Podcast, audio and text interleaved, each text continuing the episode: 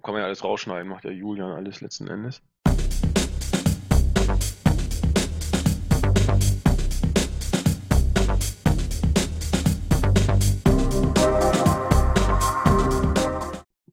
Einen wunderschönen guten Abend, liebe Wrestling-Infos, DE-Talk-Freunde und herzlich willkommen zu einer weiteren Ausgabe unseres Wochenrückblick-Formats hier bei wrestling-infos.de. Heute ist es die 65. Ausgabe. In der letzten Woche gab es uns nicht zu hören, genauer gesagt in der vorletzten. Da hatten wir ja unser großes Live-QA.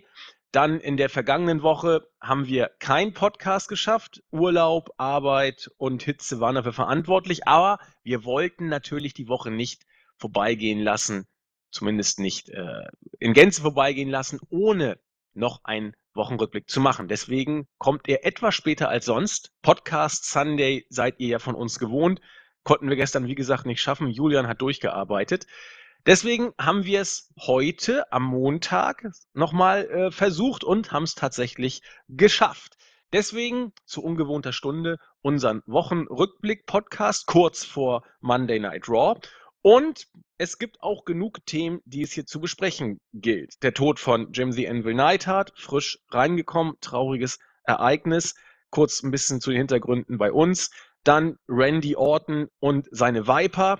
Hier geht es um schlechte Wortwitze. Da sind wir überhaupt nicht verlegen und billige News sind für uns immer gerne genommen. Reißerisch immer gut. Dazu und deswegen äh, haben wir heute auch, zumindest für den ersten Teil, einen äh, neuen Kollegen am Start. Wir werden über Ring of Honor sprechen, die das Kunststück fertiggebracht haben, innerhalb weniger Stunden den Madison Square Garden auszuverkaufen. Vielleicht ein richtungsweisendes Ereignis, vielleicht nur ein Strohfeuer, zumindest etwas, über das es sich lohnt zu sprechen. Und das G1 oder der G1 Climax in Japan ist Sonntag zu Ende gegangen mit einem Paukenschlag. Und natürlich, wenn ich New Japan und G1 in den Mund nehme, da gibt es nur eine Person, mit der man dieses Ganze besprechen kann, das G1 und alle anderen Themen, die ich hier angesprochen habe. Es ist unser Claudio, der Black Dragon einen wunderschönen guten Tag. Und ich sag's einfach schon mal von vornherein. Entschuldigung, falls es irgendwelche Knackgeräusche bei meinem Mikrofon gibt. Wir haben in der Vorbesprechung irgendwie versucht, das gerade zu biegen. Ich hoffe, wenn ich einfach mein Mikrofon stumm mache, dass man es nicht hören kann. Tut mir leid, falls unerträglich ist und ihr müsst skippen. Es tut mir leid. Bist du denn gerade am Tippen, äh, Claudio, oder was, was machst du? Ab und zu höre ich ein bisschen was.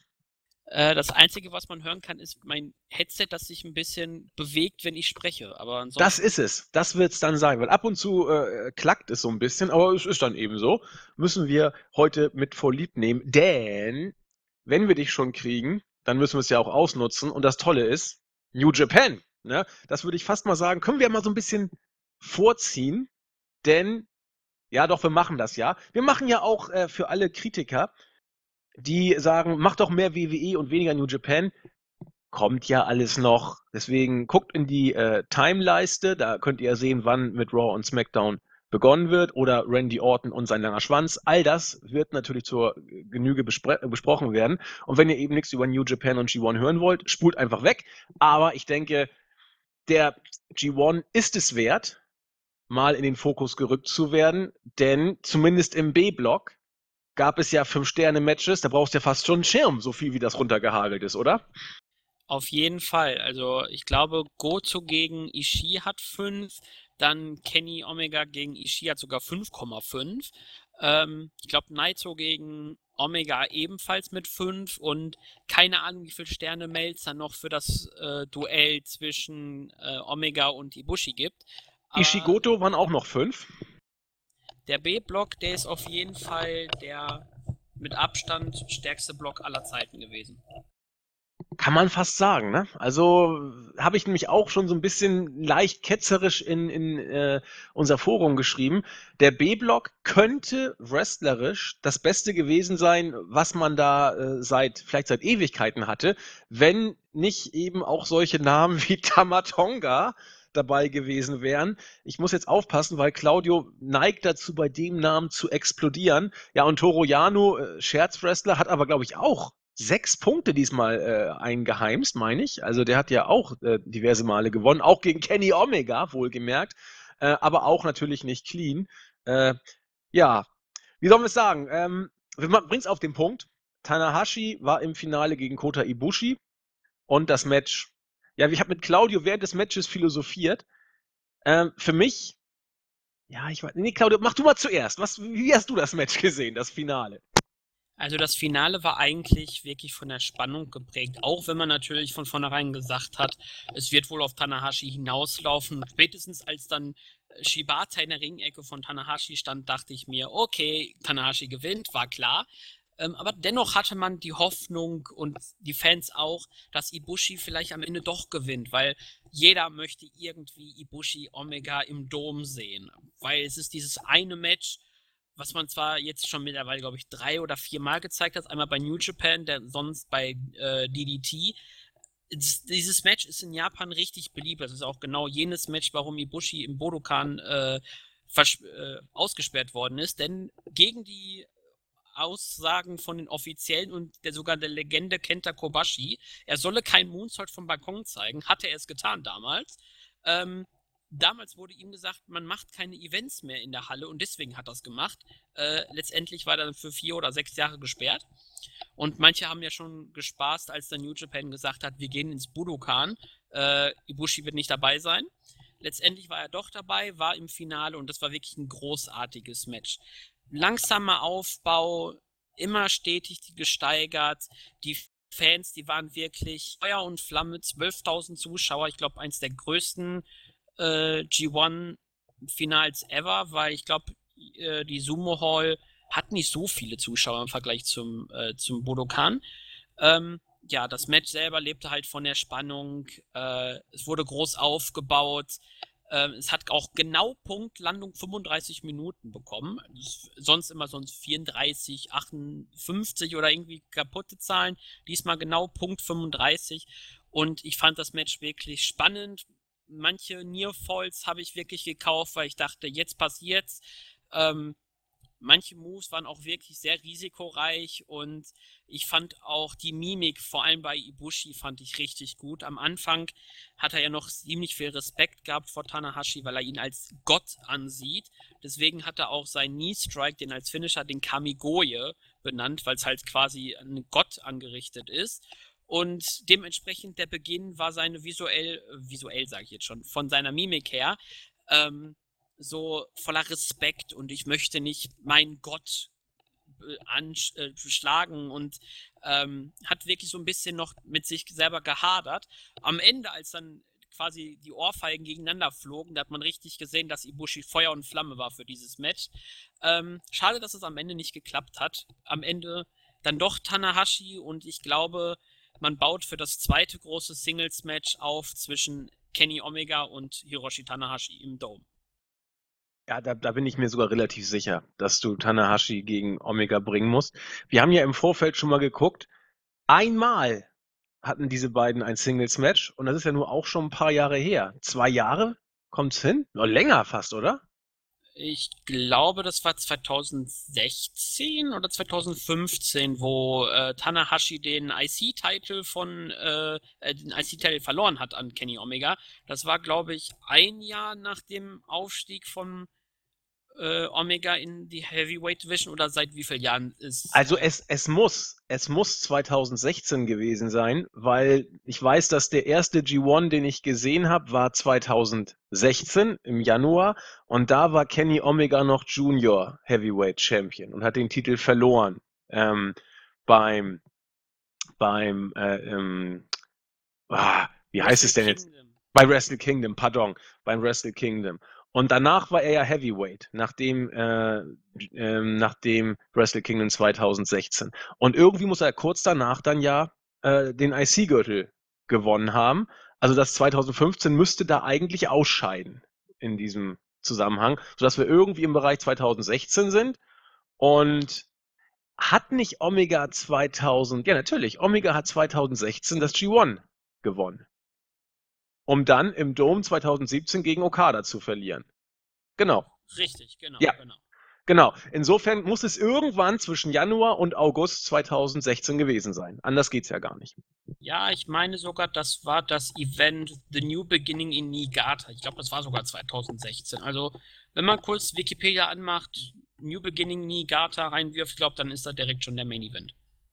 Genau, und dann passt das ja auch.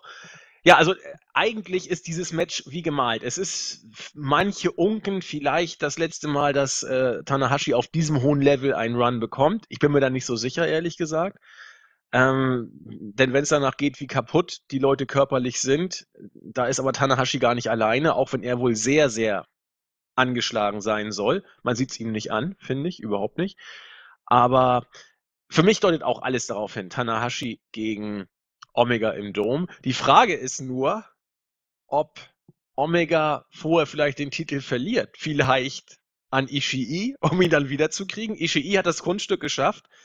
Ähm, die erste Niederlage von Kenny Omega in diesem diesjährigen G1 ihm beizufügen, in einem Match, das weiß ich auch genau, das haben Claudio und ich beide parallel live gesehen und wir waren beide absolut geflasht von, von diesem Match.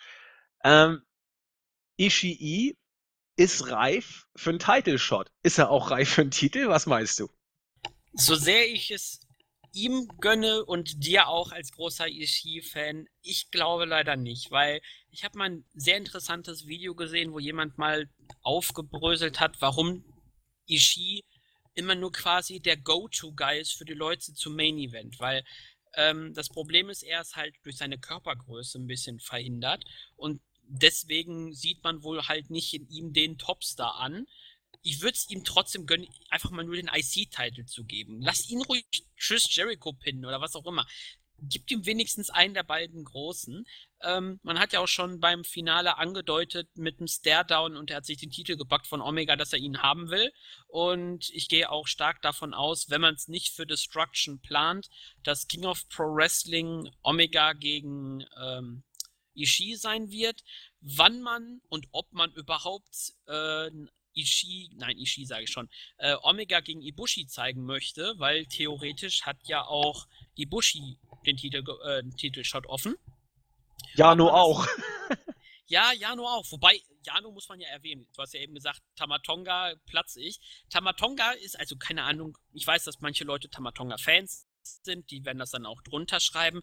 Für mich ist er ein Charakter, charakterlos, sage ich was schon, äh, charismalos. Also dieser G1 war für mich eigentlich fast schon eine Ohrfeige.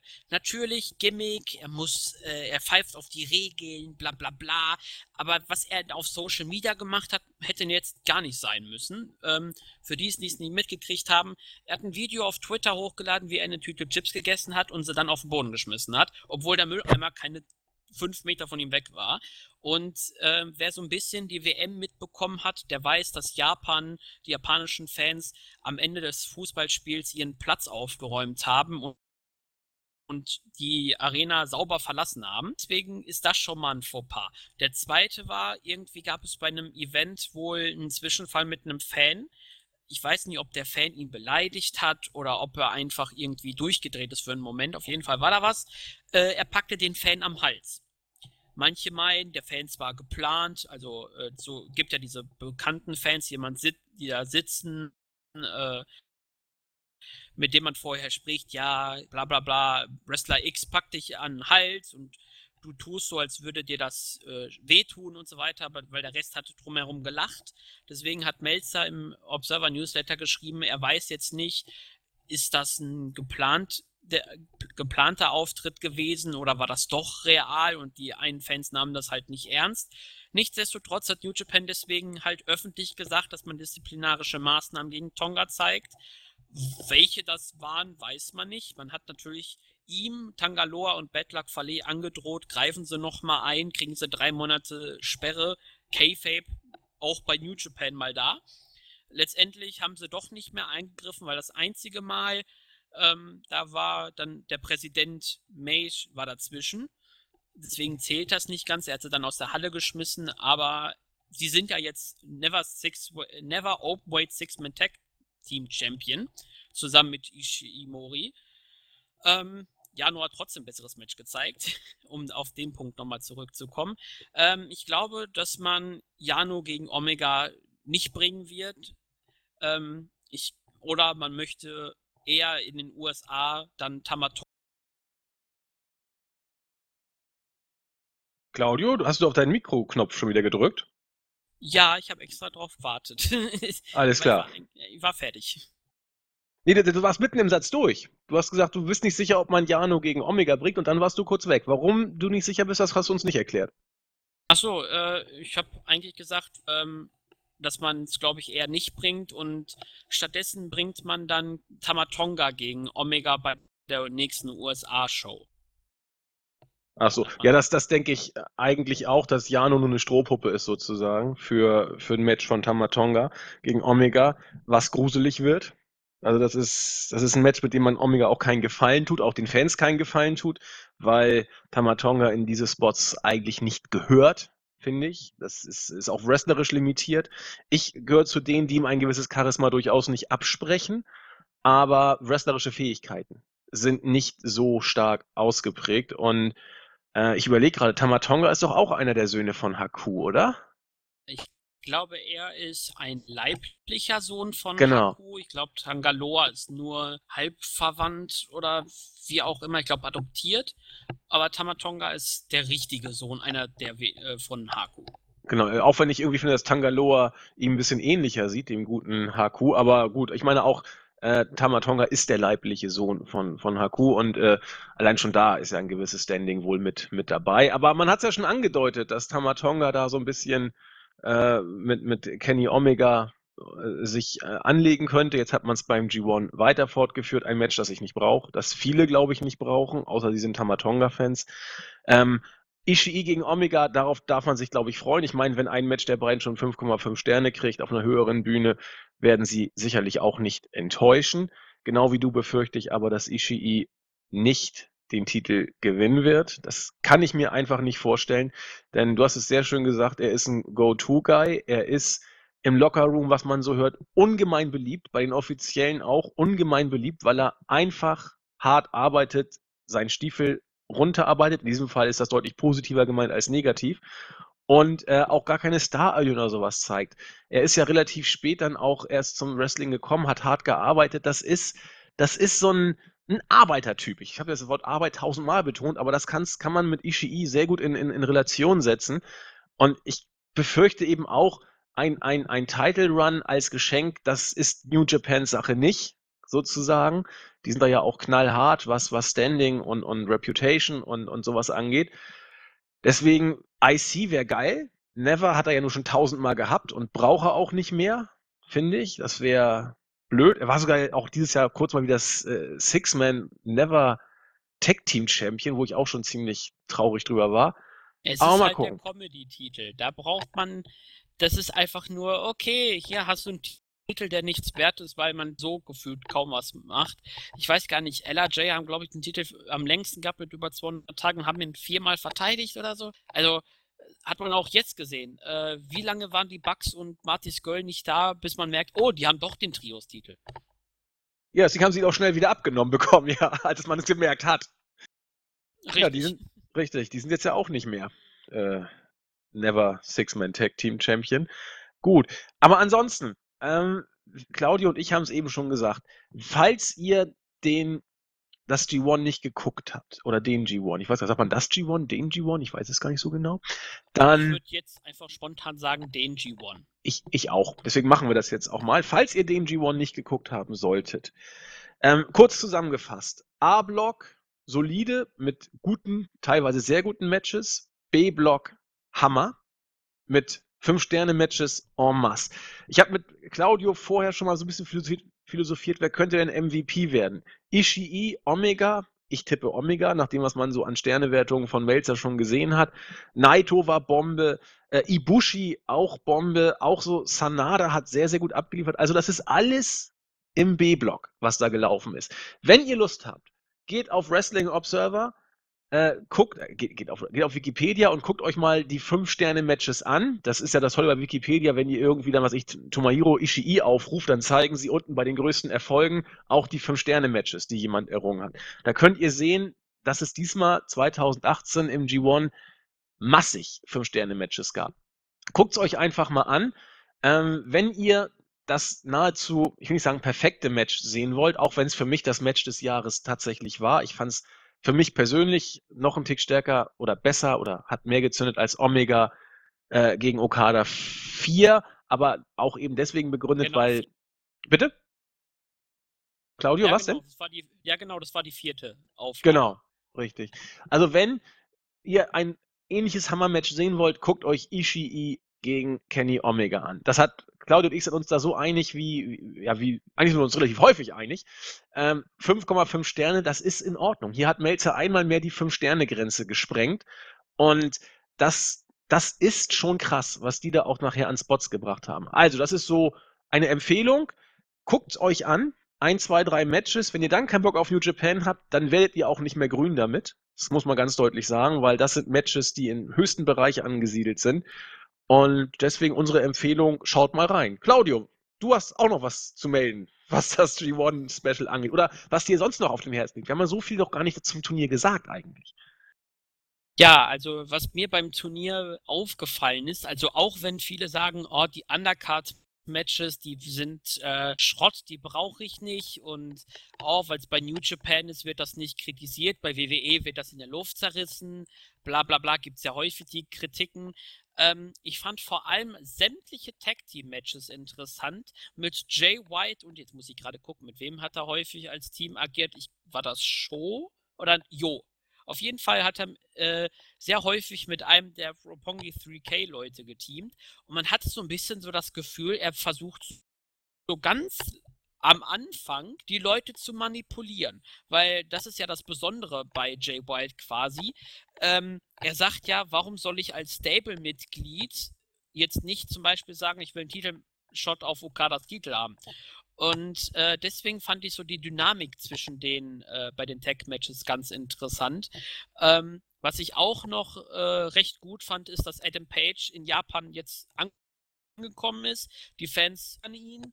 Ähm, sie finden ihn gut. Seine Matches, die, die ich gesehen habe, die waren auch nicht von schlechten Eltern. Natürlich halt geprägt gegen Bad Luck Fale äh, mal gerne dann Tamatonga dazu und ruiniert das, aber ansonsten hat er wirklich einige gute Matches gezeigt. Ähm, Suzuki hat auch weiterhin gezeigt, dass er in seinem hohen Alter immer noch äh, zu den Top-Klasse-Wrestlern gehört.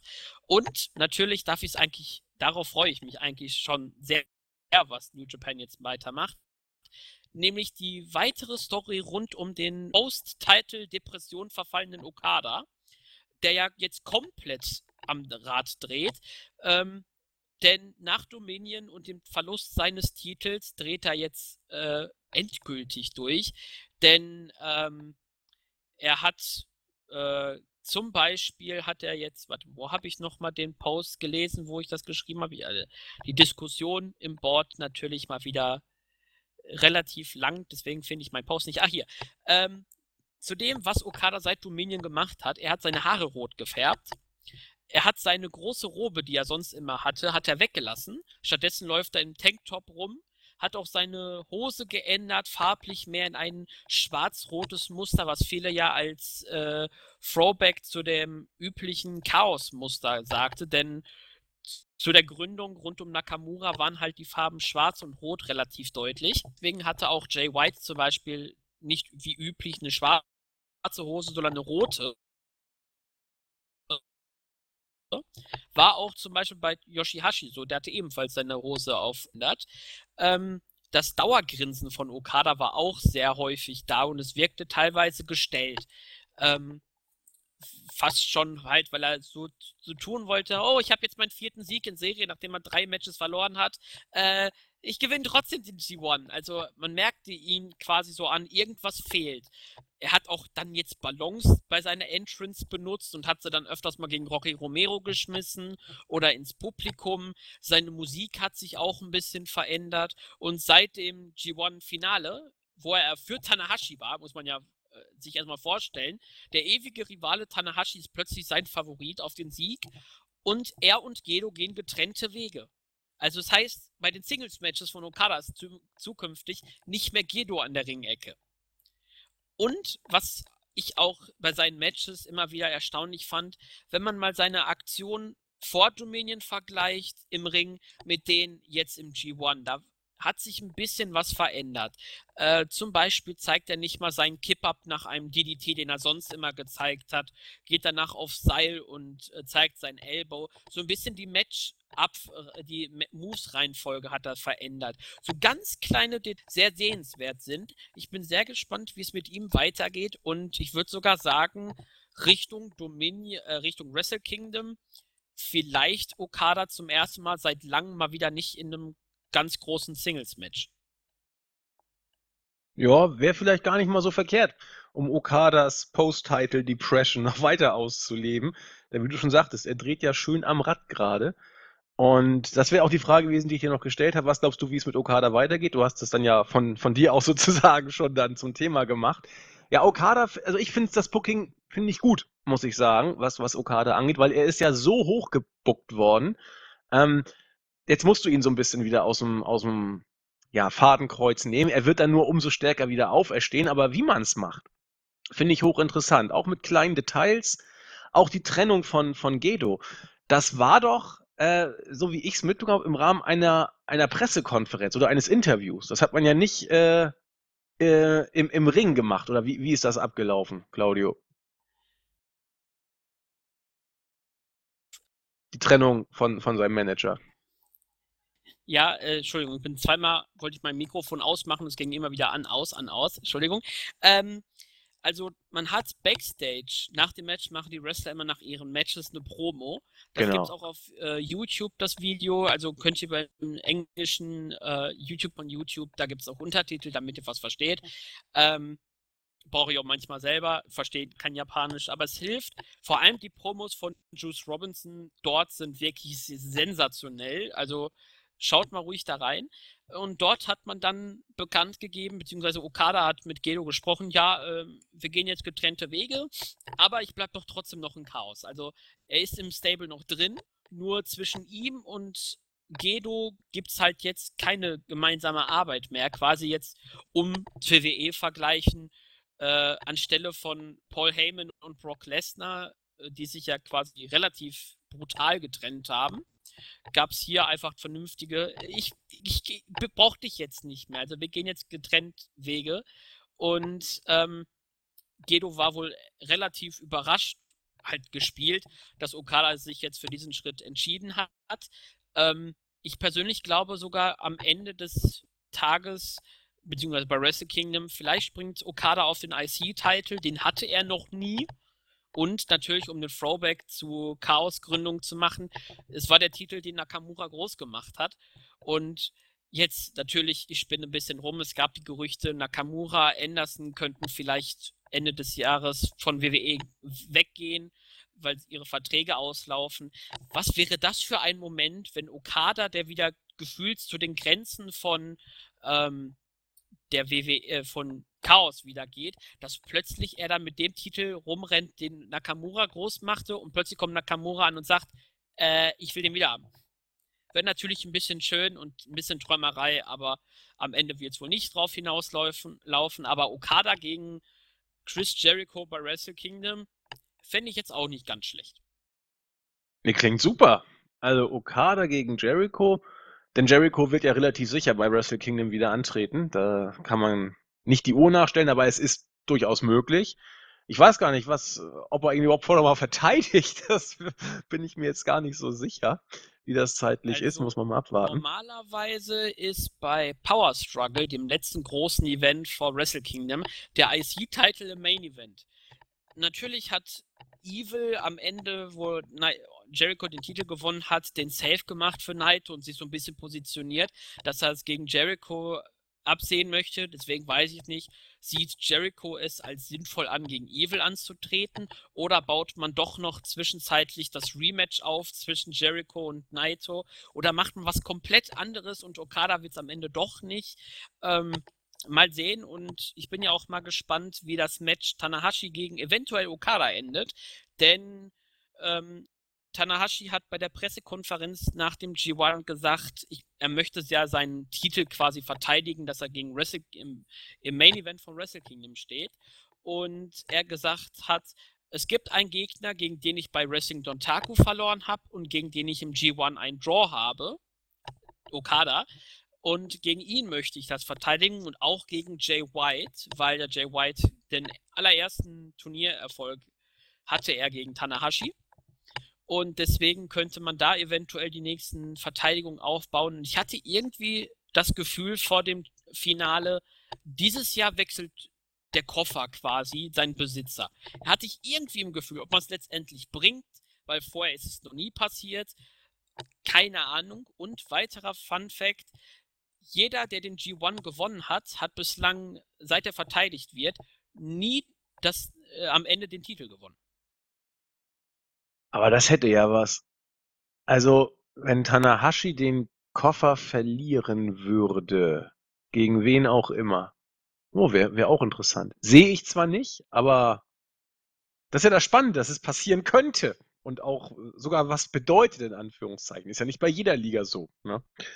Ja, und äh, man muss es irgendwann mal bringen, weil ich glaube, seit 2011 oder 2012 macht man das und bislang gab es keinen Wechsel der Wechsel muss natürlich auch dementsprechend groß aufgebaut werden und vielleicht ist es sogar das Duell Tanahashi gegen Okada, wo man sagt, jetzt bring was. Und vielleicht ist es sogar Okadas Golden Ticket für Duell Nummer 5 gegen Omega, um irgendwie wieder in den Titel zu kommen. Und ich würde gar nicht so, es wäre auch sehr interessant, wenn er dann wieder verlieren würde, weil dann hatte er die Chance, weil er den G1-Koffer hatte und er ist dann trotzdem hat er, ist er gescheitert.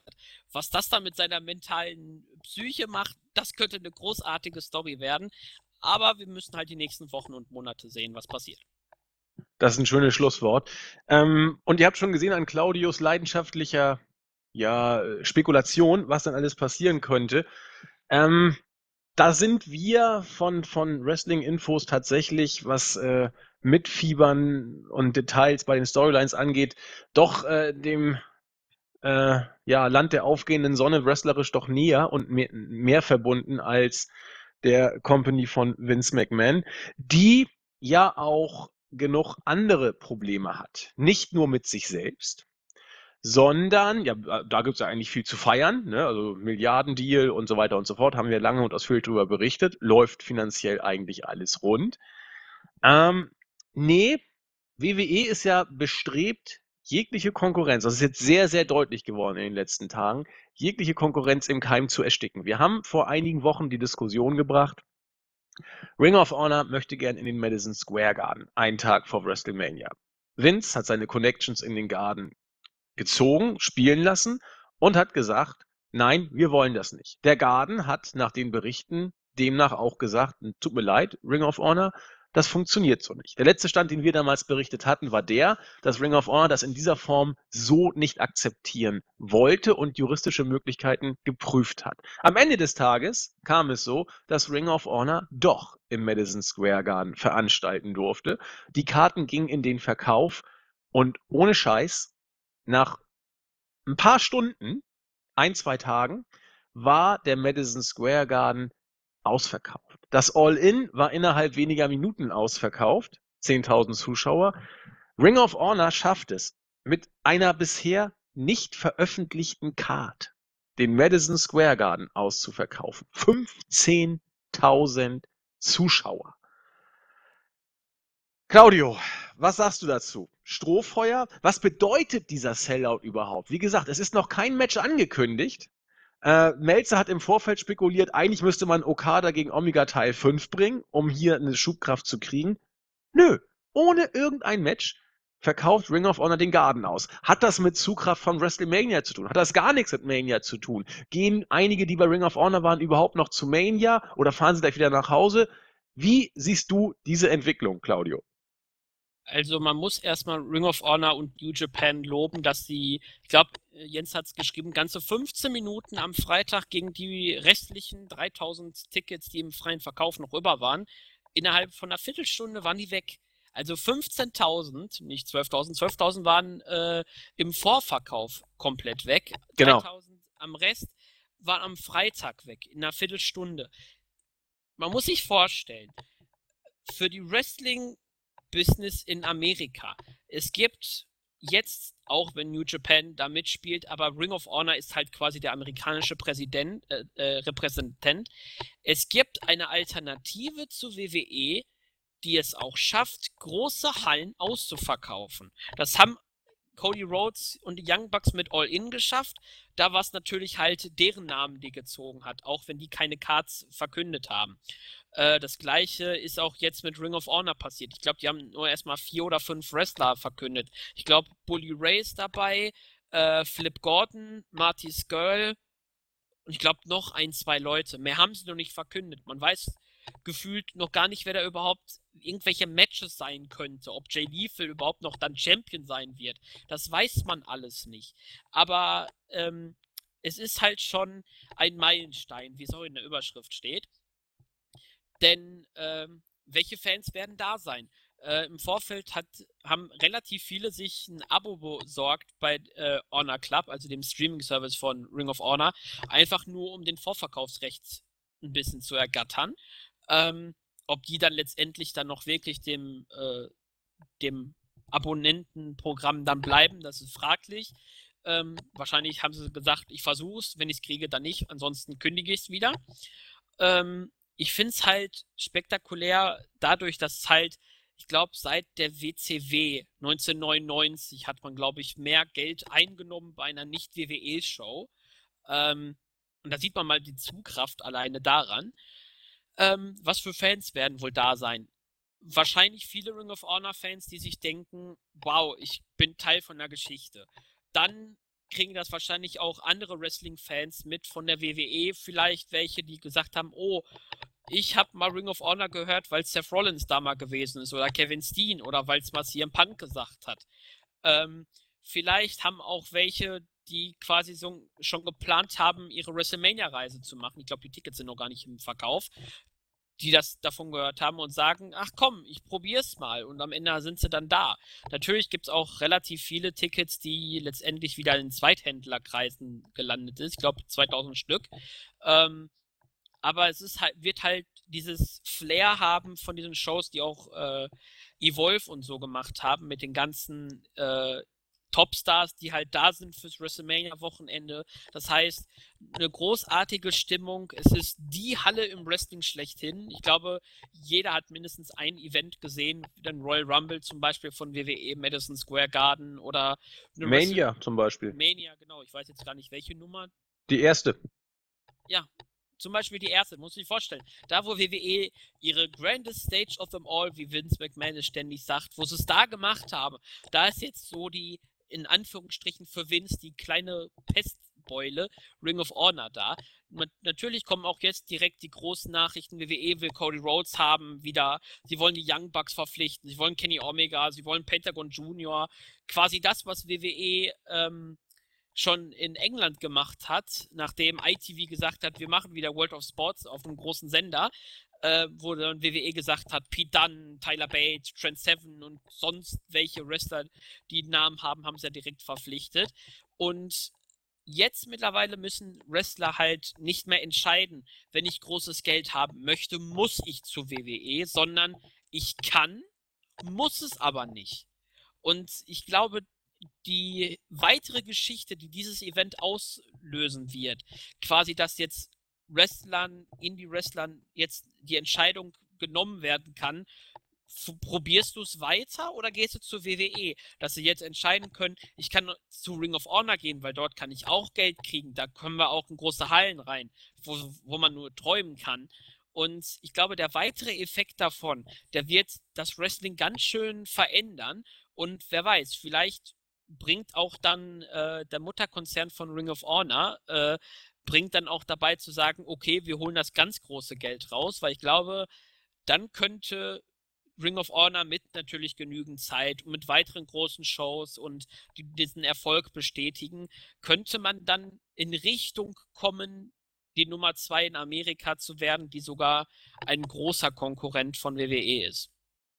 Ja, da, da bin ich eben sehr gespannt. Denn, also was man natürlich auch sagen könnte, äh, wie dieses äh, Medienphänomen jetzt oder dieser, dieser Sellout zustande gekommen ist.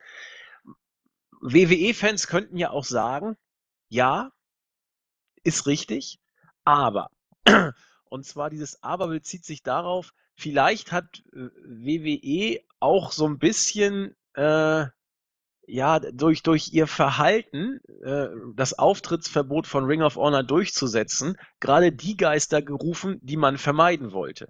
Nämlich ähm, durch die Tatsache, dass publik geworden ist, dass WWE es versucht, Ring of Honor an einem Auftritt im Garden zu hindern, ist natürlich ein gewisses Bild gewachsen. Und zwar der durchschnittliche Wrestling-Fan, der jetzt auch gar nicht unbedingt WWE-mäßig affin oder, oder was auch immer sein muss, der sagt doch, so eine typisch menschliche Reaktion, warum soll denn Ring of Honor nicht im Garden auftreten? Das ist doch eine Liga, die kann sich eine Halle aussuchen und da kann man auftreten. Warum will WWE das verhindern? WWE ist doch blöd. So, das wäre jetzt so ein, also da sieht WWE ein bisschen unsympathisch auf, auf den allerersten Blick. Was ist der logische Effekt von so einer Entwicklung? Man sympathisiert mit dem Underdog oder dem, der un gut behandelt wurde, hier Ring of Honor, vermeintlich ungut behandelt wurde, sodass dann so ein gewisser medialer Hype ausgelöst wird, der ganz schnell äh, so eine eigene Schubkraft entwickeln könnte. Und so, jetzt könnten WWE-Fans sagen, bitte, Claudio? Äh, ich wollte sagen, und man hat auch daran so ein bisschen so einen Trotz dabei, weil genau. so jetzt erst recht drücke ich den einen rein und das ist halt der Auslöser, den WWE halt verhindern wollte. Und wenn dann die großen Medien kommen und berichten, ja, Ring of Honor wollte eine Halle, aber WWE hat es verboten. Und dann halt natürlich auch die Nachricht, dass äh, der Mutterkonzern versucht hat, äh, zu sagen, wir können auch über eine Klage rein. Natürlich, wenn das dann publik wird und WWE steht im schlechten Licht, dass man dann klein beigibt. Natürlich können auch manche sagen, warum geht man denn unbedingt da rein? Ich glaube, die Entscheidung, im Madison Square Garden zu gehen, war nicht einfach nur so, weil man sagt, das ist die berühmteste Halle. Ich glaube, das war bestimmt ein äh, bewusster Schritt, weil man weiß, die Halle verbinden viele ältere Wrestling-Fans mit der WWE. Und deswegen wollten sie den einen reindrücken und sagen, wir gehen jetzt da rein.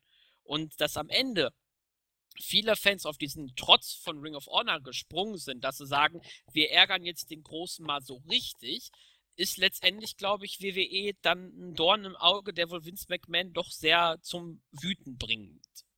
Also du meinst der symbolische Charakter dieser, dieser ganzen Geschichte. Definitiv. Genau. Gehe geh ich auch mit. Nur die Frage ist natürlich dann, äh, wie nachhaltig mag das sein? Ne? Also man kann jetzt sagen, Ring of Honor äh, in, in Vinces Wohnzimmer, gewissermaßen, um mal mit Boris Becker Sprache zu sprechen, ähm, veranstaltet. Klar, Ring of Honor-Fans sind sich dessen bewusst, kaufen eine Karte. Andere sagen, dover Vince, warum will der Ring of Honor irgendwie jetzt da abhalten, in den Garten zu gehen? Ich unterstütze den Kleinen, kaufe auch eine Karte. So viel werden das nicht sein, ist mir schon klar. Aber da kommt eben vieles zusammen. Die Frage ist eben, wie nachhaltig kann das sein, wenn irgendwann, was weiß ich, was, was nehmen wir denn mal, ähm, Stable Center in Los Angeles, wenn Ring of Honor da hingehen will. Ob sie es da auch ausverkauft kriegen, ist ja auch nicht ein Tag vom Mania. Ich glaube, da kommen viele Sachen zusammen, die bei diesem ähm, äh, Madison Square Garden Sellout äh, eine Rolle gespielt haben, die bei einem stinknormalen Event natürlich wieder dazu führen würden, dass Ring of Honor wohl kaum 10.000 Plätze voll bekommen würde. Oder meinst du, dass das jetzt eine Art Initialzündung ist? Da wäre ich ein bisschen vorsichtig. Also Ring of Honor wird doch jetzt nicht künftig jeden Pay-Per-View mit 5.000 bis 10.000 Fans ausverkaufen, oder was? Auf keinen Fall, das glaube ich auch nicht. Aber äh, wie du schon sagtest, ich glaube, ähm, halt der Umstand. Es ist WrestleMania-Wochenende, es ist ein Tag davor. Äh, viele wissen halt mittlerweile auch, dass die ganzen Leute bei NXT halt die sind, die bei Ring of Honor mal rumgeturnt sind. Und deswegen guckt man dann vielleicht auch mal über den Tellerrand, na okay, vielleicht entdecke ich meinen nächsten äh, Wrestler, den, wo ich mir ein Poster dran hänge, wenn der dann statt Donovan Dijak Donovan Dijakovic heißt. Äh, so ist der wahre Name, so ist der neue Name von WWE für äh, Dijak, der mal bei Ring of Honor war. Ernsthaft? Ja, der heißt jetzt mit Nachnamen Dijakovic.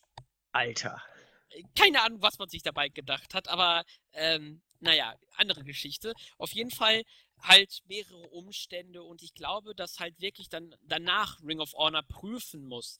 Ist das halt nur dieser Umstand gewesen oder können sie auch mal sagen, dann im Sommer vor SummerSlam oder zwischen SummerSlam und Survivor Series, dass sie sagen, so, Ende Sommer, Anfang Herbst machen wir eine große Show und wir gehen zum Beispiel ins Staples Center. Natürlich LA, Los Angeles äh, und Kalifornien ist eine große Wrestling-Hochburg, dass da auch einige Leute kommen. Sieht man bei Ring of äh, bei New Japan, bei der USA-Show dort.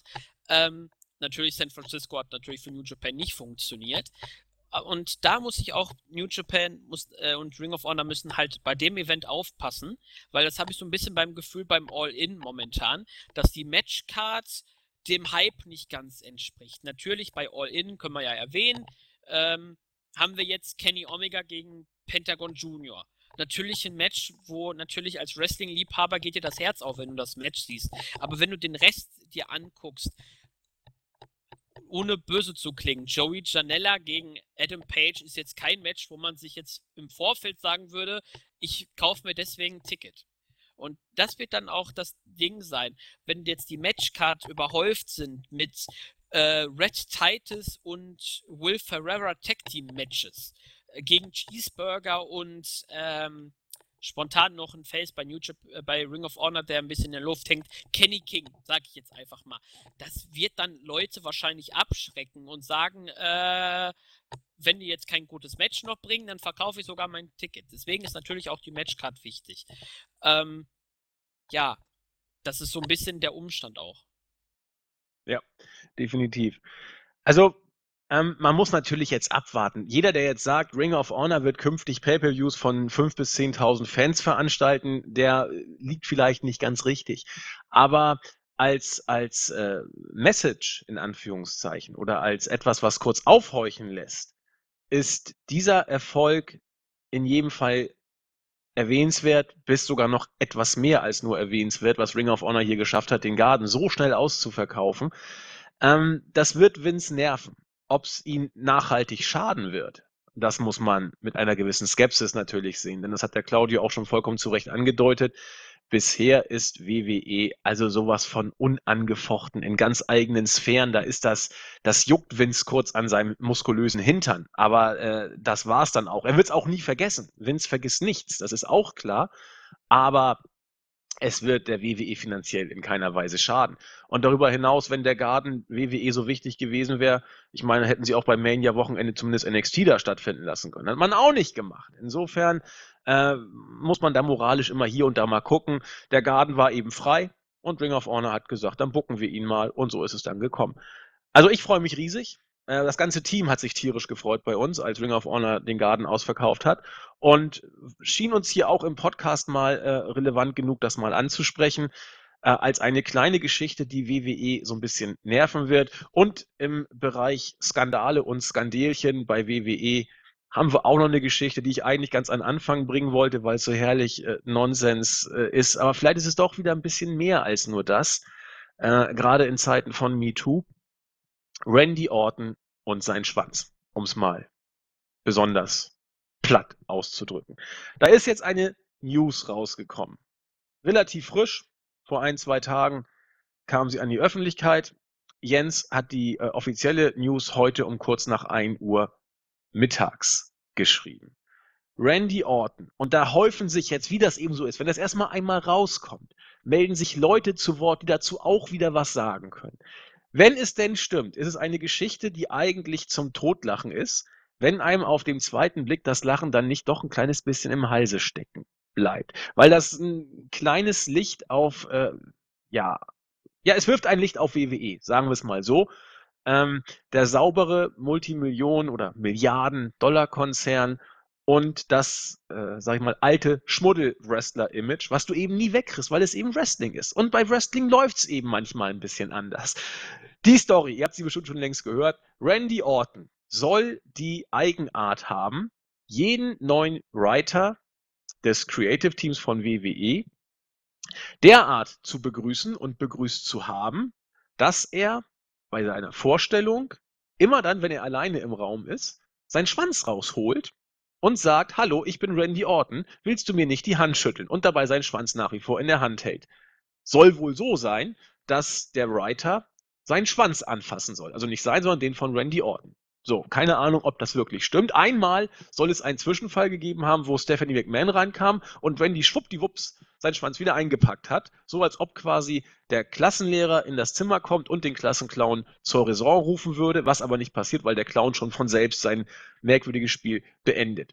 Natürlich kommen jetzt die ganzen Reißer. Mr. Anderson, derzeit nicht in den höchsten Card-Regionen irgendwelcher Ligen unterwegs, muss man auch sagen hat gesagt, dass Randy Orton das auch bei ihm so ähnlich fabriziert hat. Er soll seinen Schwanz damals allerdings nicht in die Hand und ihm ins Gesicht gehalten, sondern einfach mal in die Stiefel von Mr. Anderson reingesteckt haben und während der Fahrt zum nächsten Auftrittsort Anderson wohl auch in irgendeiner Art und Weise berührt haben. Was genau das denn jetzt überhaupt bedeuten soll und ob sich so zugetragen hat, weiß man nicht. Fakt ist, es melden sich Leute zu Wort, die diese Geschichten nicht dementieren, sondern bestätigen. WWE hat schon gesagt, wir wollen den Vorfall doch mal untersuchen. Ist schon sechs Jahre her, diese fragliche Geschichte, wenn sie denn stimmt. Aber ich weiß nicht, man könnte sich ja totlachen, wenn man nicht deutlich sagen muss, dass das doch ein Lupenfall von sexueller Belästigung ist. Claudio. Ja, du hast es eigentlich schon gesagt. Es ist an sich, es muss man sich mal vorstellen, ein erwachsener Mann findet es witzig, ähm, seinen Penis zu nehmen, die Hand quasi seinen Penis in die Hand zu nehmen und dann jeden neuen Leut zu sagen, hallo, möchtest du nicht meine Hand schütteln? Weil wenn du das nicht machst, das ist doch ein bisschen unhöflich. Und willst du es nicht schütteln, dann ist das echt böse, Mann. Soll ich das dann nicht verpetzen bei Vince und Stephanie, dass du nicht meine Hand schütteln willst? Und damit ist quasi auch schon so ein bisschen Erpressung dabei eigentlich auch. Machst du das? Bist du so ein bisschen die Lachnummer, weil du schüttelst die Hand von jemandem, der gerade seinen Penis in der Hand hatte. Schüttelst du sie nicht, bist du direkt der nächste Boomer, der morgen seine Entlassungspapiere bekommt. Und genau, und ich habe die Macht, das auch durchzusetzen, richtig. Richtig. Und natürlich könnte man jetzt darüber diskutieren, ja, Drew Gulek und Cedric Alexander haben vor kurzem, sind Tweets aus dem Jahr 2012 aufgetaucht. Auch das Jahr 2012 ist anscheinend ein Jahr, wo die Wrestler sich daneben benommen haben. Äh, die beiden haben wohl ein paar Witze über Vergewaltigung gemacht und auch äh, Ty Dillinger soll wohl, äh, Dillinger, Entschuldigung, ähm, soll wohl auch in die Kategorie gefallen sein, hat sich auch dafür entschuldigt. Ähm, und Kurt Bauer, der ja ehemaliger Writer war, der ja jetzt seine eigene Wrestling-Promotion mit Major League Wrestling hat, ähm, hat das ja in einem auf Twitter auch nochmal bestätigt, dass das wirklich so war. Und ich stelle mir halt die Szene auch vor, wenn Orton das macht und plötzlich kommt Steph rein, äh, wie schnell er seine Viper dann wieder nach Hause ruft, quasi sozusagen, um ein paar Wortwitze zu machen, die echt schlecht sind. Ähm, Aber genau dafür sind wir ja zu haben, für die schlechtesten Wortwitze. Genau. genau. Und ähm, es ist halt quasi schon, ich, ja, der eine Satz ist auch toll. Die meisten Writer waren nach dieser Aktion natürlich eingeschüchtert und wussten nicht, wie sie reagieren sollten, woraufhin Orton quasi mit herausrängendem Penis eine fünfminütige Promo hielt. Dabei war Orton so ernst, dass man nie wusste, machte er einen Spaß oder meinte er es ernst. Die Situation klingt so absurd, dass man eigentlich wirklich, wie du schon gesagt hast, man könnte darüber lachen. Wenn jemand so sagt, ha, jemand ist so dämlich und hat die ganze Zeit seinen Schwanz rausgehängt lassen. Okay, finde ich relativ witzig, aber natürlich die Grenze zwischen sexueller Belästigung und Spaß ist kaum vorhanden. Es gibt keine Grenze, wo man sagen kann, oh, das ist ja noch legal. Nein, wenn einer sagt, das ist für mich sexuell Belästigung, dann ist es halt so. Und ich glaube, die Geschichte wird jetzt natürlich halt wie Mr. Anderson, äh, vielleicht kommen noch andere Opfer von Orten, der ja auch glaube ich, früher mal nicht so der einfachste Junge war im Backstage-Bereich.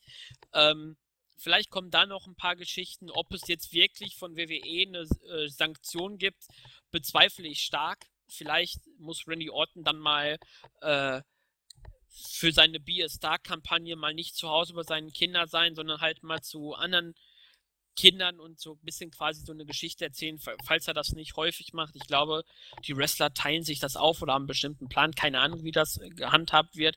Aber ich glaube, das wird höchstens das einzige, die einzige Konsequenz sein. Ähm, jetzt so richtig irgendwie eine Strafe mit einer Sanktion und einer Geldsperre und vielleicht sperrt man ihn für einen Monat oder was auch immer. Daran glaube ich nicht. Aber es ist quasi schon erschütternd, dass im Jahr 2018 man wieder so eine Geschichte rauskramen muss, weil sie wieder aufgewärmt wird, wie sich manche Leute daneben benommen haben. Ja, absolut. Also wie gesagt, wir wissen natürlich nicht, ob das alles passiert ist. Wir berichten nur über das, was derzeit gemunkelt wird. Und es wird ja doch immer äh, konkreter sozusagen, dass da was ist. Und jetzt wird es jetzt wird's ermittelt. Ob da am Endeffekt was kommt, wird man dann sehen. Strafrechtlich wird es verjährt sein. Und ja, es kommt eben drauf, na, es kommt schon sehr drauf an, ob Randy Orton das äh, nicht nur 2012 gemacht hat, sondern es gibt ja auch so immer wieder neue Writer bei WWE. Und wenn das jedes Jahr aufs Neue passiert ist, dann ist es auch nicht verjährt, sondern es ist ein einheitliches Delikt im Zweifel und dann kann das noch lustig werden. Aber da muss ja auch erstmal jemand äh, entsprechend ja, Strafanzeige oder was auch immer stellen. WWE wird disziplinarisch sich überlegen, ob sie was tun oder nicht. Das bleibt jetzt erstmal alles abzuwarten, lassen wir auf uns zukommen und dann schauen wir weiter. Aber das war wieder so eine Geschichte, wo ich dachte, jawohl, passt. Äh, und Leute, geht man davon aus, dass die Dunkelziffer nicht äh, gering ist, was, was solche äh, Sachen angeht. Beim Wrestling geht es manchmal dann doch ein bisschen anders zu als. Ja. Äh, und man muss sich auch mal vorstellen, Randy Orton ist mittlerweile 38. Das heißt, die Aktion hat er im Alter, soll natürlich, ne, soll, soll er im Alter von 32 gebracht haben. Da frage ich mich wer, ernsthaft, welcher 32-jähriger Mann, Mann tickt so, dass er das als Humor findet. Also irgendwie hat er einen ganz komischen Sinn für Humor oder er hat irgendeine Schraube locker und sein Gimmick, er hört Stimmen, ist nicht nur wirklich sein Gimmick, sondern er hat wirklich eine Schraube locker. Ähm, also, wir haben ja auch ein paar ältere Zuhörer. Äh, da würde ich gerne wissen, habt ihr mit irgendwie 32, habt ihr genauso getickt? Oder äh, seid ihr ganz normal quasi? Weil, ähm, Entschuldigung, wenn er das jetzt noch im Jahr 2018 bringt als 38-Jähriger, äh, dann ist dem nicht mehr zu helfen. Ganz ehrlich. Ja, ich, ich glaube aber, wenn du sowas mit 32 machst, dann machst du es auch mit 38 oder 48. Dann ist es keine Frage des Alters, sondern eine Frage des Charakters. Und ähm, das wirft ein ganz schlechtes Licht auf deinen Charakter, wenn du das noch in so einem hohen Alter machst. Ja, das lasse ich dann einfach mal so stehen. Aber ähm, das meine ich ja. Es ist dann, glaube ich, wirklich keine Frage, äh, ob man da rauswächst oder nicht, sondern findet man sowas einfach lustig. Und ja, das wäre dann eben so. Und ja, wird man dann mal sehen, ob das äh, eine Frage der, der, der ja, Assigkeit ist oder merkwürdiger Humor oder vielleicht auch nur eine Fabel, die sich nie zugetragen hat. Wir werden das erfahren oder auch nicht erfahren, aber ich habe die Nachricht gelesen und dachte, doch, das muss in den Wochenrückblick rein. Das ist äh, so eine Absurdität, die das Wrestling ja nun auch ein Stück weit auszeichnet. Da kommen wir hier nicht vorbei. Ja, das waren so Vince und seine drei Pro äh, zwei Probleme bis jetzt. Einmal äh, Ring of Honor, das zweite Randy Orton und das, was er gemacht oder nicht gemacht hat. Und das dritte Problem, ja, die Weeklies, bin ich fast geneigt zu sagen. Äh, wir werden sie heute ein bisschen kürzer halten. Claudio ist ja nun nicht als großer WWE-Fan bekannt. Äh, ich ziehe das immer noch gnadenlos naja, durch. Bitte? Man muss natürlich auch halt sagen, NXT gehört zwar zur WWE, aber NXT mag ich trotzdem. Ist zwar ein Banner der WWE, aber NXT ist halt irgendwie außen vor, weil irgendwie ist es so viel anders als das Main Roster, aber doch irgendwie unter einem Banner. Und natürlich muss ich kurz erwähnen, weil halt dieses Wochenende SummerSlam und äh, nee, nächstes. Nee, dieses. Dieses. Weil ähm, Johnny Gargano zum Beispiel deutet irgendwie ein neues Logo an und schreibt immer nur noch sechs Tage, fünf Tage und äh, Tommaso Ciampa und die Fehde, äh, wo sich ja viele schon wieder ärgern, oh, jetzt ist es nochmal eine Stipulation, nochmal Last Man Standing und sogar um den Titel, den Ciampa erst gerade gewonnen hat, wehe Gargano gewinnt. Ganz locker, das ist die beste Fehde, die WWE seit diesem Jahr überhaupt gebracht hat. Deswegen lass die machen das ist wirklich, am Ende sagt er dann, wenn das Match gut wird, boah, das war ein, das, die haben wieder wirklich was rausgehauen. Und ich habe sogar ein bisschen eine Überlegung, wer sogar derjenige Storyline-technisch sein kann, der Alistair Black aus dem Match geschmissen hat, um die Story weiterzuentwickeln. Am Ende ist es Johnny Gargano.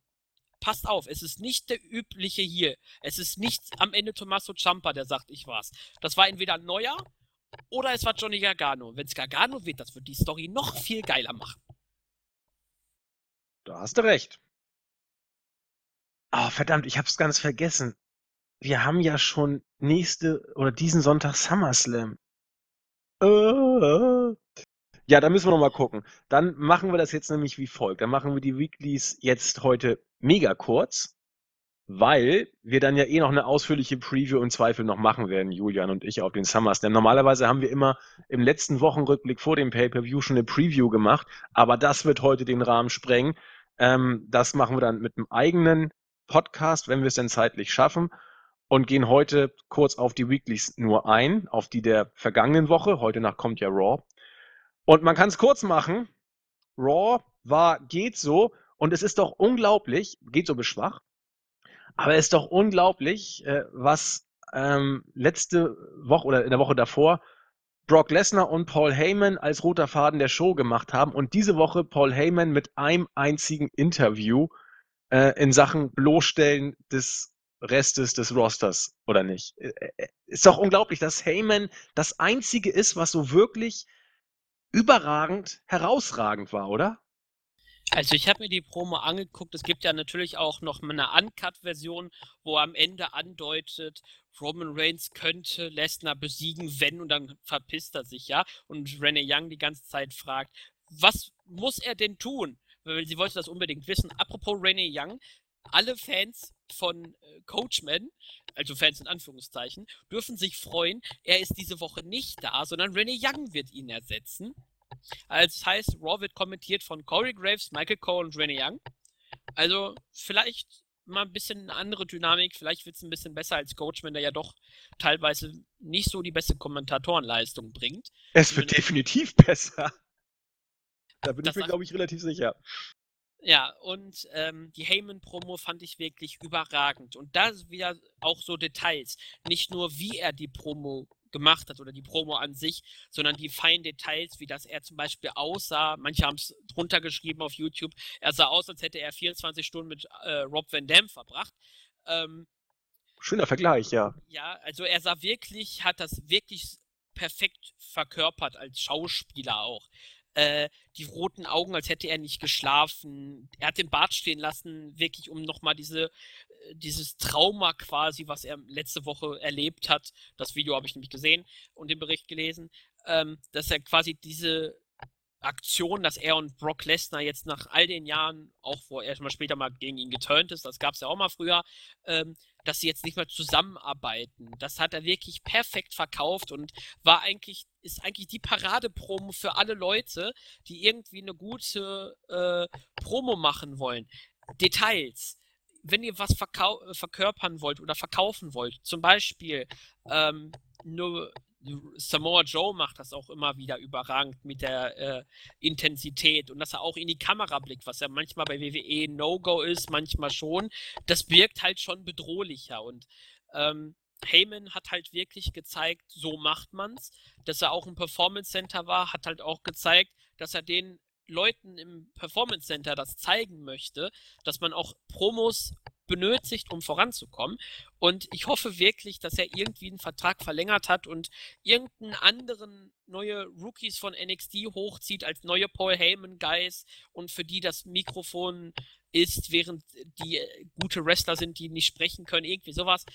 Weil der Typ ist einfach überragend und wenn er weg ist, dann ist, glaube ich, noch mehr monoton bei Raw als äh, momentan eh schon ist. Das, was ich zumindest mitkriege. Und ähm, ja, ob Roman Reigns am Ende den Titel gewinnt und bejubelt wird, wie es Vince möchte, oder ob letztendlich äh, Braun Strowman oder Kevin Owens äh, den Koffer einlösen und am Ende dann doch nicht Roman Reigns der Strahlemann ist, sondern wie, ich glaube, war das letztes Jahr oder vorletztes Jahr, wo er den Cash-In hatte und dann ausgenockt worden ist und dann in seiner Parade in dem Konfetti lag und am Heulen war. Ich glaube, Moment, welchen Cash-In meinst du? Von Reigns? Der hat doch den Koffer nie gehabt. Äh, gegen Reigns. Ich weiß nicht mehr, welcher das war, wo er äh, den Titel gewonnen hat. Und am Ende gab es ein Cash-In und deswegen hat er den Titel verloren. Ich weiß auch nicht mehr, wer den Koffer Doch, Seamus. Es war doch Seamus, oder nicht? Gegen, ich, ich weiß es jetzt auch Nein. nicht mehr. Was ist, das ist, müsste zweieinhalb Jahre her sein ungefähr. Kommt ja, das kommt. könnte hinkommen. Genau, weil ich kann mich noch an dieses Bild erinnern. Reigns da halt lag mit dem mit dem Wissen, er hatte den Titel, hat ihn direkt wieder verloren. Das war noch der WWE Championship damals, glaube ich. Und dieses Bild, vielleicht wird sich das wiederholen. Ich glaube sogar, das war vom SummerSlam zwei, drei Jahre oder so. Oder ja, ich weiß es nicht genau. Ende 15 oder Anfang 16 war Seamus doch kurzzeitig mal Champion. Ich weiß jetzt nicht genau, müssen wir nochmal nachgucken. Aus dem Stegab habe ich es jetzt auch nicht drauf tatsächlich. Aber äh, ich finde es schon unglaublich, diese Art und Weise des, des Inszenierens einer Geschichte. Warum klappt das denn nur bei Heyman und Lesnar? Ich, ich, ich, äh, jetzt diese Ausgabe und die davor. Es ist so ein roter Faden, der, der, der, der auch noch so gut erzählt wird. Lesnar ist mal da. Ja, hol mir mal ein Steak, lieber Paul. Ich habe heute keinen Bock zu arbeiten und rauszugehen. Und Heyman bekniet ihn. Und jetzt setzt man da wieder an. Es ist eine Geschichte. Und sie ist nachvollziehbar und sie ist auch noch gut erzählt. Warum können das denn nur die beiden? Ich verstehe das nicht. Ich finde es unglaublich. Und von wegen Heyman, Guys, ja, Ronda Rousey hat jetzt ihr erstes Match bestritten, hat wieder eine sehr gute In-Ring-Präsenz gehabt. Das wäre doch was für Paul, oder nicht? Ja, das wäre auch eine Möglichkeit. Paul Heyman Girl und ähm, ja, ob das jetzt irgend denn der große Durchbruch sein wird von Ronda Rousey, die ja wirklich im Ring gut ist, muss man ja wirklich zugeben. Am Anfang dachte ich ja auch, nix. Äh, ähm, ich wurde eines Besseren belehrt. Äh, das zeigt aber auch, wie lernfähig sie ist. Natürlich, es wird alles 50 Mal durchgeprobt, aber äh, beim SummerSlam Titelmatch, da muss dann noch mehr kommen. Vor allem gegen Alexa Bliss. Und ähm, da bin ich sehr gespannt, als neutraler Zuschauer. Ja, gespannt ist ein, ist ein schönes Wort. Ja, der Rest von Raw war eben, wie man es kennt. Ich möchte da auch gar nicht groß drauf eingehen. Äh, SmackDown allerdings auch nicht der Knaller. Ein sehr schönes Tag-Team-Match haben wir gehabt. The Bar gegen äh, New Day. Kann man vier Sterne rausballern. Das war ein sehr, sehr schönes Match. Äh, ansonsten inszeniert die Geschichte Brian und The Miz mit Backstage-Attacken von Brian gegen Miz. Okay, das Match wird kommen. Wir haben es gewusst. Man baut es auf. Äh, R-Truth bekommt immer wieder mehr äh, On-Air-Time und faselt dabei dummes Zeug. Äh, und Rusev English und Lana, das Ganze wird auch fortgeführt. Ja, das war, das war eine Weekly, äh, um der Weekly willen. Randy Orton heute bei der Promo ohne Schwanz, also die hat er drin gelassen. Aber was will man sagen? Solide muss man jetzt hier nicht groß thematisieren. Oder Claudio, ist dir ein Segment oder irgendetwas bei SmackDown, was dir derart auf dem Herzen liegt, dass man es hier nochmal bringen sollte. Okay, bei den Mädels, klar, haben wir jetzt auch schon gesagt, äh, Becky Lynch, Charlotte und äh, das Titelgeschehen. Aber das, das, ist, das ist alles eben in Ordnung, aber so richtig, äh, mir ist nicht viel hängen geblieben im Gedächtnis, muss ich gestehen. Äh, ist aber schon länger so. Aber wenn, wenn du etwas erwähnen möchtest, dann äh, hau raus. Mir fällt nämlich nicht viel ein. Also das Einzige, was mich halt ein bisschen verwundert, ist die Geschichte rund um Orton, Hardy und äh, Nakamura. Worauf soll das jetzt hinauslaufen? Man macht ein Triple Threat Match oder wird es halt die große Rivalität Orton Hardy nochmal? Weil das hatten wir ja schon öfters. Weil auf der SummerSlam Card momentan ist ja, glaube ich, Hardy gegen Nakamura als Rematch und Orton beleidigt quasi die ganze Zeit äh, Hardy als Heel, weil das ist ja seine Traumrolle, die fordert er. Wahrscheinlich fordert er, entweder schüttelt ihr alle meine Hand oder, ähm, oder ihr buckt mich als Heel. Wahrscheinlich hat er deswegen ein sehr schlagkräftiges Argument. Vielleicht kann man das so überbringen. Ähm, ja, das ist das Einzige, was mich so ein bisschen wundert, weil man baut zwei Fäden parallel auf, aber man lässt irgendwie Nakamura als, als, äh, als US-Champion irgendwie vollkommen in der Luft hängen und lässt den Match bestreiten gegen R-Truth, der irgendeinen Blödsinn labert. Ty Dillinger ist auch mal da und ähm, macht nichts. Ähm, natürlich hängt Tyler Breeze momentan vollkommen in der Luft rum, ähm, was ich sehr schade finde, weil eigentlich äh, die Fashion Police wirklich ein tolles Segment war. Äh, schade, dass man das irgendwie gekillt hat und Ascension sind, glaube ich, auch noch da, aber ähm, dann eigentlich auch wieder nur nutzlos.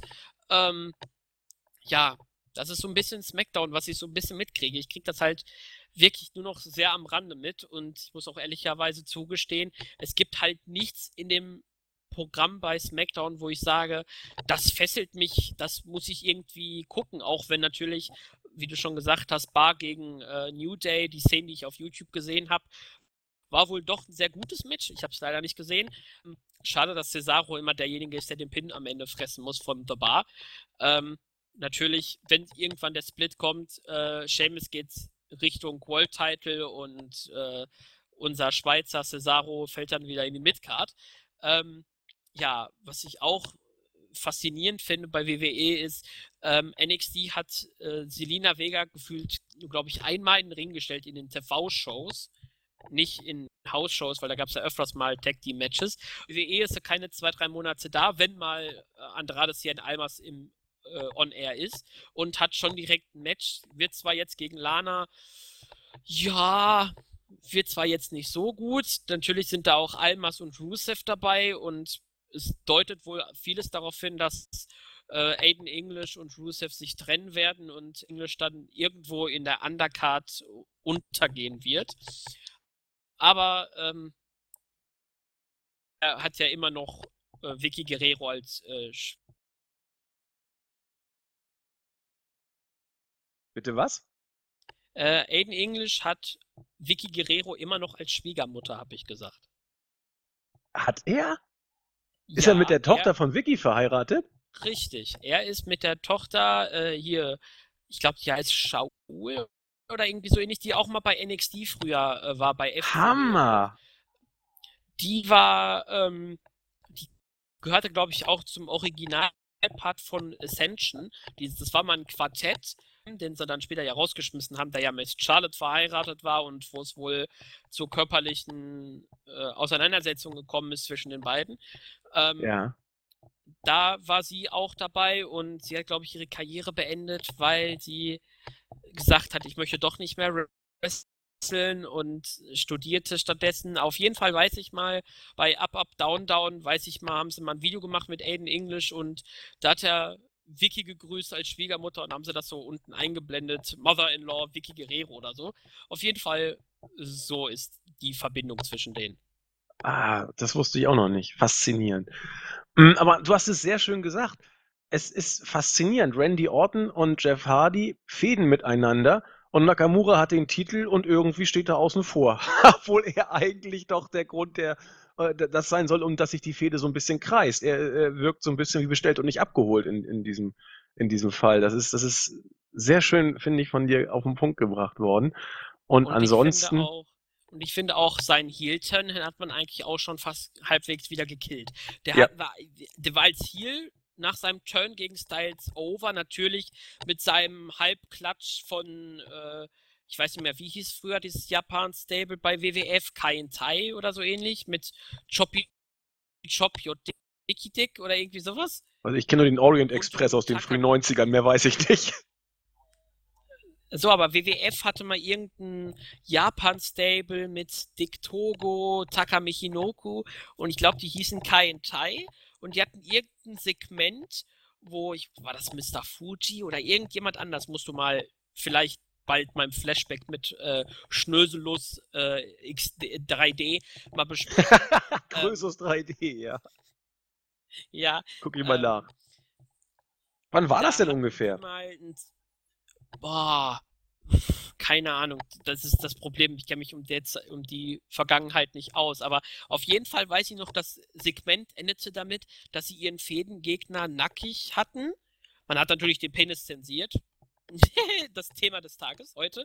Ähm, und am Ende hat irgendwie, ich weiß nicht mehr wer, ich glaube Mr. Fuji oder sonst wer hat gebrüllt irgendwie Choppy Chop your Dicky Dick und dann hat man irgendwie so getan, als hätte er mit dem Katana-Schwert den Schwanz abgeschnitten, aber dann hat man natürlich die Szene dann weggezeigt.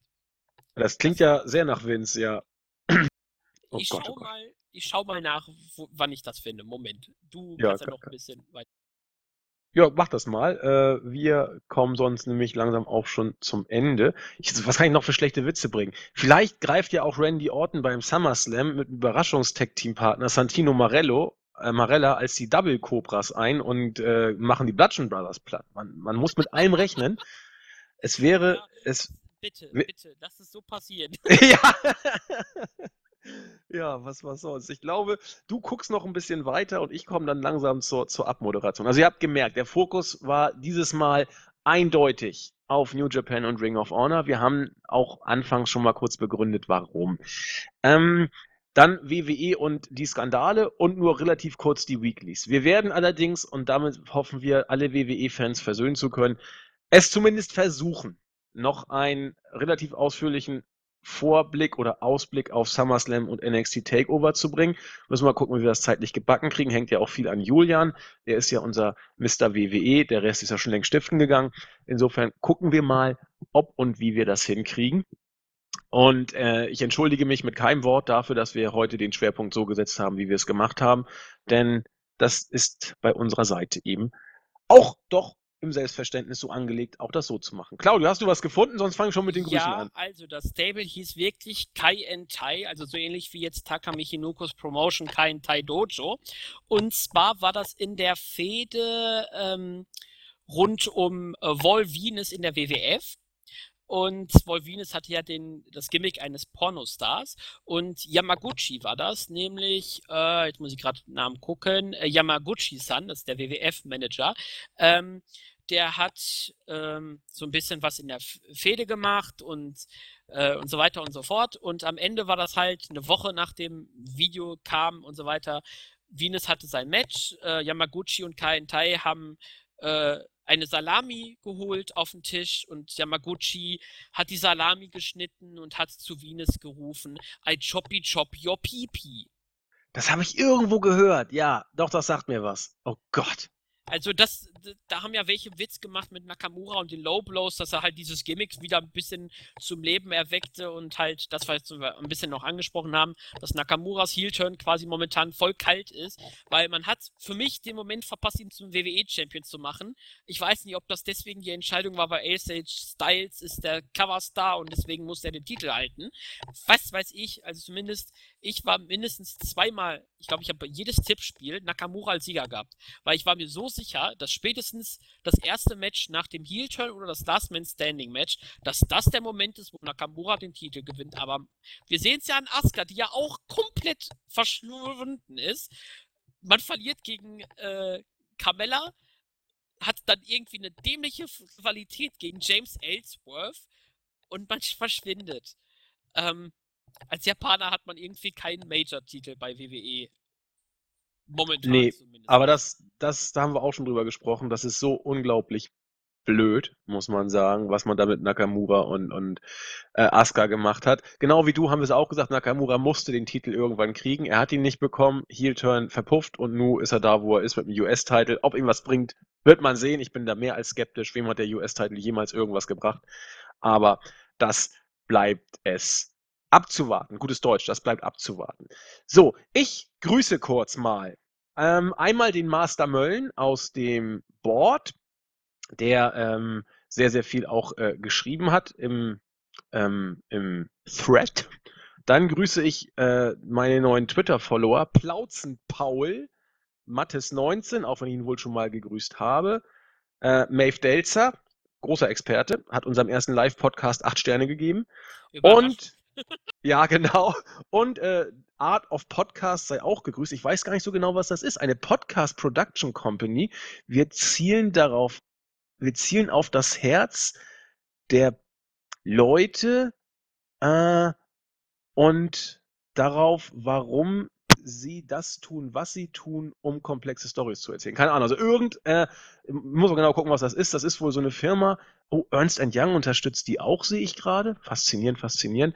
Die wohl irgendwie sich auf die, ähm, weiß nicht, Podcast, äh, ist eine gute Sache und wir unterstützen das. Ich weiß nicht warum, also die, die, die haben, die sind mir gefolgt und ich folge ihnen jetzt auch. Ich weiß gar nicht, was man damit machen kann. Wir googeln das mal. Art of Podcast sei gegrüßt. Und damit sind meine Grüße durch. Claudio, was hast du denn noch grußtechnisch auf dem Herzen? Also, dass du diesen User nicht gegrüßt hast, finde ich ja eigentlich für dich eigentlich eine Frechheit, ne? Welchen denn? Auf der Startseite. Bei dem letzten Weekly Podcast hat ein User geschrieben, ein Podcast am Freitag, die, der WLC-Player spielt die Datei auch ab. Top, danke für eure Mühe. Sein Name Silent for President. Moment, da muss ich jetzt mal kurz gucken, weil ich habe tatsächlich... Ist ja die bodenlose Frechheit. Also, ja, ich habe tatsächlich, normalerweise fällt die Startseite vollkommen richtig in mein Metier.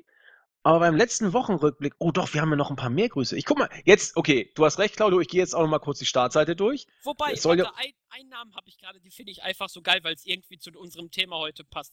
Hau raus. Ist auch mein Lieblingsname nach jetzt Silent for President. Ist, aber Fleischpeitsche wird auch regelmäßig gegrüßt, weil der Name, ja, das ist, vielleicht ist das ja Randy Orton, der hat sich hier eingeloggt hat und äh, mit Google Übersetzer. Genau. Feind hört mit oder so ähnlich. Man also, wenn er nicht. heute keinen Kommentar abgibt, dann weißt du auch warum. Genau, Fleischpeitsche, wir haben dich durchschaut, äh, kannst dich ruhig äh, äh, outen, sonst werden wir dich orten. Haha, Gott, bin ich heute äh, am Ende. So, grüßen wir Ähm, die, die haben wir alle immer neu. Also Silent for President, der Name ist schon überragend und deswegen hier herzliche Grüße auch von mir. Danke, Claudio, dass du mich darauf hingewiesen hast. Ich habe die Startseite sonst fast nicht gesehen. Thybro sagt mir nichts, äh, ist wohl auch ein neuer Hörer, zumindest einer, der neu schreibt. Vielen Dank und herzliche Grüße, der unseren Podcast lobt, auch bei 35 Grad. Was haben wir denn noch an neuen Usern? Tau Cool habe ich auch, glaube ich, jetzt noch nicht so oft gegrüßt auf der Startseite. Das ist am 28.07. gegrüßt, auch schon ein paar Tage her. Danke für den Podcast bei den hohen Temperaturen. Okay, okay. Er fand auch James Ellsworth klasse. Ja, finde ich, finde ich auch. Äh, genau, nicht nur lustig, sondern unterhaltsam. Sehe ich genauso. Oder nicht nur nervig, sondern lustig und unterhaltsam. Äh, die, die, Fleischpeitsche hast du bereits gegrüßt. Ähm, Rohr haben wir auch lange nicht gegrüßt auf der Startseite. Schnubbelbu, der sagt, dass mit Julian das Sexappeal steigt. Na, da kennt sich einer aus. Also ist heute zwar Sexappeal ähm, irgendwie im Titel, aber die Stimme, die das verursacht, nicht. Ja, aber das sagt auch nur jemand, der dich noch nicht äh, live gesehen hat, Claudio. Sonst wüsste er mehr. Ja, ich. Nein. Ich sagen, wir haben ja schon die Nacht zum Tag gemacht in diversen Schweinskes. Da war also ein Bier, hast du locker mitgehauen. Ja. Nicht JME, aber Jens, den haben wir, glaube ich, auch schon mal gegrüßt. Cherry Coke, auch herzliche Grüße, der uns auf einen Fehler bei Money in the Bank hinwies. Und ja, das sind so, oh, Senja Benjamin 90, auch lange nicht mehr da und lange nicht geschrieben, auch herzliche Grüße von mir. Und YouTube holen wir nächste Woche dann nach, ausführlich macht das Julian. Jetzt darf aber Claudio was sagen. Ja, und weißt du, wen ich jetzt grüße? Die Leute von YouTube. Ja, mach das mal, geil. Ja, also ich grüße dann die Leute, die schön kommentiert haben, den André Wilke, den Börge Wendisch, den DJ S-Blade, den TH, den Hitchcock, der auch ein Shirt nehmen würde. Ich habe leider euren Podcast letztes Mal nicht gehört, deswegen du weißt bestimmt warum. Den Rettungsringer, der sagt, dass der Julian zwar kompetent ist, aber er hört ihm ungern zu, also diesen Podcast wird er wohl, glaube ich, eher mögen. Nexus ist nicht so, ist nicht so kompetent im Vergleich zum Beispiel zu Jens oder JME. Auch ihm höre ich ungern zu. Also Marvin hat mal wieder weiter äh, gezeigt, dass er ein Schnösel ist und keiner mag ihn. Und ja, Augmentis. Silent hat eine Podcast-Stimme. Oh, wer hat das geschrieben? Der Rettungsringer guter Mann, ich habe es immer gewusst. Ich habe immer an ihn geglaubt. Dann auf den äh, emotional authentische Moralpastille. Sehr schöner Name. Ähm, dann noch den Baylor Club 1011, den Martin Holt, den Mr. Rainer Hohn, den Syla 81 und Free Lives, der den Podcast mit sechs Daumen nach oben bewertet hat. Ansonsten der typische Satz von mir, der eigentlich immer bei einer Begrüßung kommt. Ich grüße alle, die mich kennen. Wenn ich den nicht bringe, dann ist es auch kein Podcast. Ähm, ansonsten ähm, hoffentlich macht Julian den Podcast gleich zu einer technischen Hochleistung bei meiner Kacke-Technik. Ähm, ansonsten äh, schaut mal ruhig mal wieder mal über den Tellerrand vorbei. Ring of Honor zum Beispiel, großes Event. Äh, All In natürlich der arme Max muss in den Kofferraum, während äh, Marvin in der Business Class seine Füße massieren lässt. Ähm, ansonsten macht's gut. Äh, bis zum nächsten Mal, würde ich von meiner Seite sagen. Wunderbar. Ja, schön, dass du da warst, Claudio. Wunderbar. Besser hätte es nicht laufen können, gerade wegen G1 auch.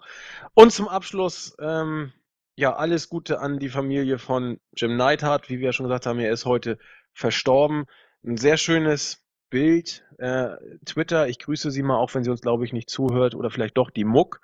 Äh, unvergessen, Reunited Today, ein Foto von Owen Hart und Jim Neidhart. Ja, das ist, glaube ich, dann etwas hoffentlich Tröstendes.